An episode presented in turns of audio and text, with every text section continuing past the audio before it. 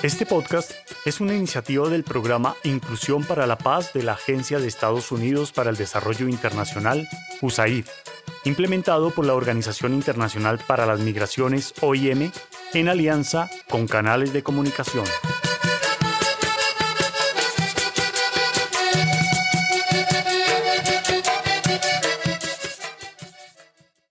Hoy, en Cuenta la Tambora,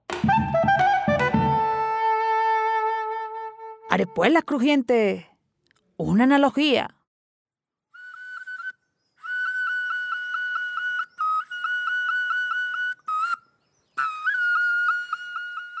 En casa de Carmen, el martes por la tarde se realiza una reunión de un comité de varias artesanas.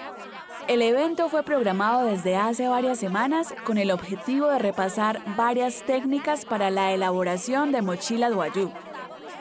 Carmen prepara unas deliciosas arepuelas para compartir con sus seis compañeras. Las invitadas quieren comer más arepuelas y Ángela se ofrece a realizar la nueva tanda mientras Carmen atiende a las artesanas. Querida Carmen, si quieres puedes empezar la reunión mientras yo preparo otra tanda de arepuelas. Tienes los ingredientes completos en la cocina, ¿cierto? Enseguida, Ángela pretende ser muy atenta para que todas se sientan a gusto y con ánimos de compartir en el comité. Por eso no puede dejar que ninguna de sus compañeras se quede sin comer la especialidad de la casa. Ella, aprovechando que nadie la acompaña en la cocina, mira hacia la izquierda, hacia la derecha, hacia adelante y hacia atrás, y entonces decide poner más agua y más azúcar a la libre de harina pan para rendir este plato tan especial confiando que ninguna se quede sin repetir. En este caso las arepuelas no quedan tan crujientes como las que le vio sacar a Carmen de la cocina. Pero eso sí, al final salen más arepuelas. Hasta pueden repetir de nuevo si quieren. Cuando a la última arepuela se le seca el exceso de grasa, Ángela las ofrece con gran orgullo diciendo, Listo, queridas. Aquí tienen esta nueva tanda de deliciosas arepuelas para disfrutar y hasta algunas pueden volver a repetir. Ángela, ¿usted hizo las arepuelas tal y como es la receta? Mire que no quieren comer más. ¿Será que no quedaron como la primera tanda? No sé qué me pasó en la preparación de las arepuelas. Veo que no todas las disfrutaron. Hasta les vi haciendo caras raras. No entiendo aún por qué las arepuelas me salieron diferentes a las de Carmen, si usé los mismos ingredientes que ella usó en la cocina. ¿Sería que la cantidad de cada ingrediente no era el adecuado para esta preparación? Si quiere, más tarde en la casa repetimos la receta juntas y paso a paso para ver en dónde se cambió o las cantidades de los ingredientes o alguno de los pasos. Más tarde, en casa de Paola y Ángela, repiten la preparación para ver qué fue lo que falló. Invitan a Nereida para que sea la que pruebe la receta. Nereida está muy interesada porque le gusta la cocina y sobre todo comer. Bueno, entonces yo empecé poniendo en el recipiente una libra de harina pan, que tengo entendido que con esa cantidad salen 8 arepuelas. Luego adicioné 6 cucharadas de azúcar media cucharada de sal, lo mezclé y le eché dos vasos de agua. Comencé a amasar así como usted me enseñó, hasta que la masa estuviese más o menos durita. Y de último le coloqué una cucharada de anís y volví a amasar.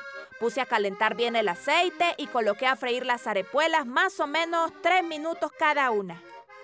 Para hacer las arepuelas hay que medir todo exactamente. Primero debemos pensar en la cantidad y en las proporciones exactas que se deben añadir para que el plato quede en su punto y alcance para todas las personas. Por ejemplo, de una libra de harina pan siempre salen 8 arepuelas grandes, utilizando los siguientes ingredientes. 4 cucharadas de azúcar, media cucharada de sal, agua al gusto sin excesos, pero más o menos un vaso que es como un cuarto de litro media cucharada de anís, aceite para fritar. Yo he visto muchos programas de recetas y algunas que salen en internet. Y para las arepuelas mi abuelita siempre me decía que se pone la cantidad exacta de la harina pan más las cucharadas de azúcar, la media cucharada de sal y el anís.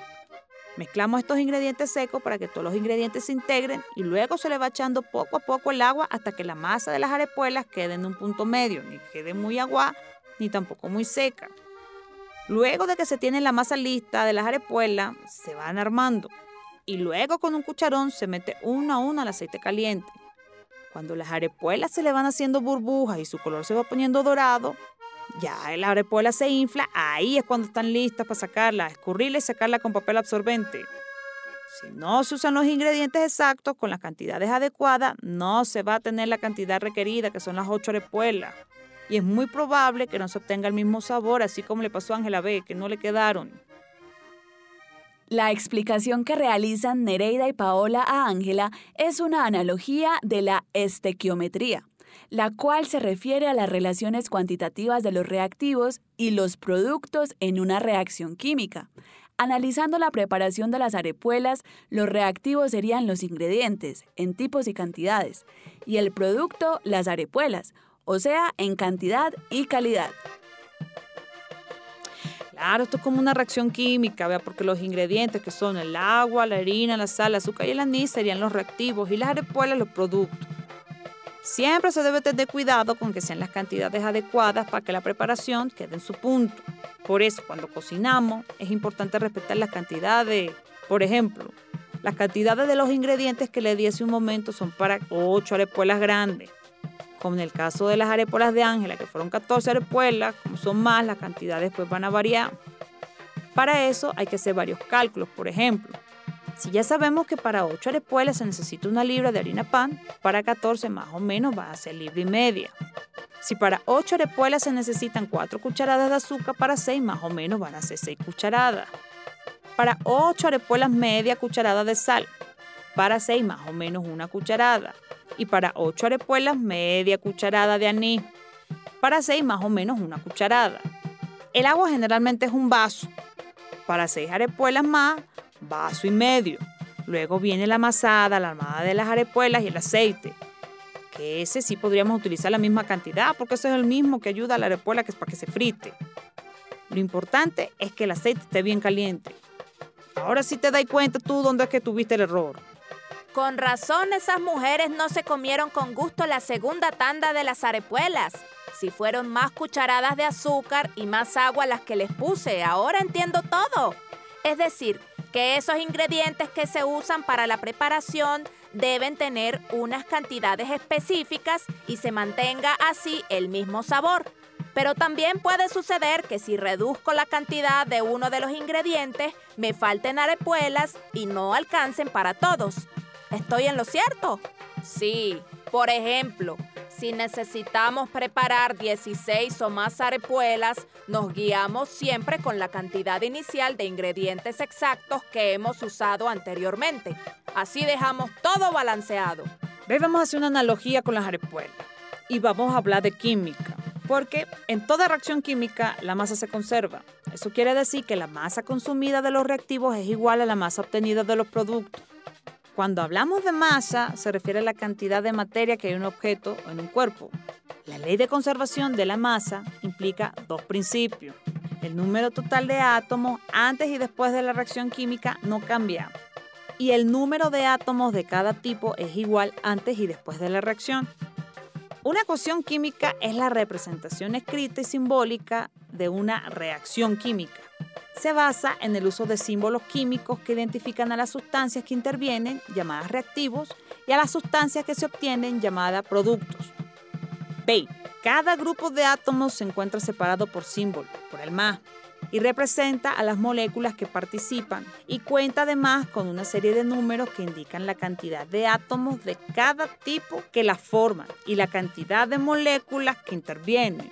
Y con la flecha, con una flecha, indica la situación inicial, los reactivos y la final, los productos de la reacción. Bueno, gracias por toda la explicación. Mañana voy a hacer otro intento. Al día siguiente, las artesanas se encuentran de nuevo en casa de Carmen para la segunda sesión del Comité de Artesanas. Ángela desde el principio se ofrece a preparar las arepuelas del encuentro en secreto con Carmen. Eso sí, teniendo en cuenta las cantidades exactas de su preparación. Cuando las arepuelas ya están listas, Ángela las brinda a todas las asistentes haciéndoles creer que la chef del momento fue Carmen y nadie le ayudó.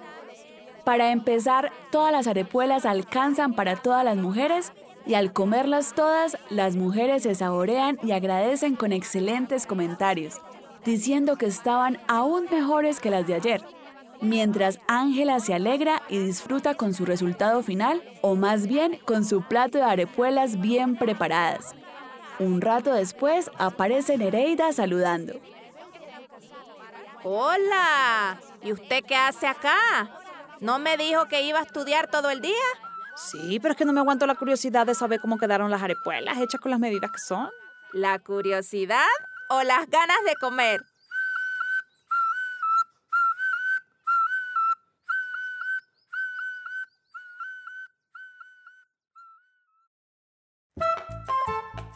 En el episodio de hoy se abordó la actividad Estequiometría de la Guía del Estudiante para grados décimo y once, área de Ciencias Naturales, del programa Todos a Aprender, en el nivel de educación media para docentes de comunidades indígenas y afrocolombianas.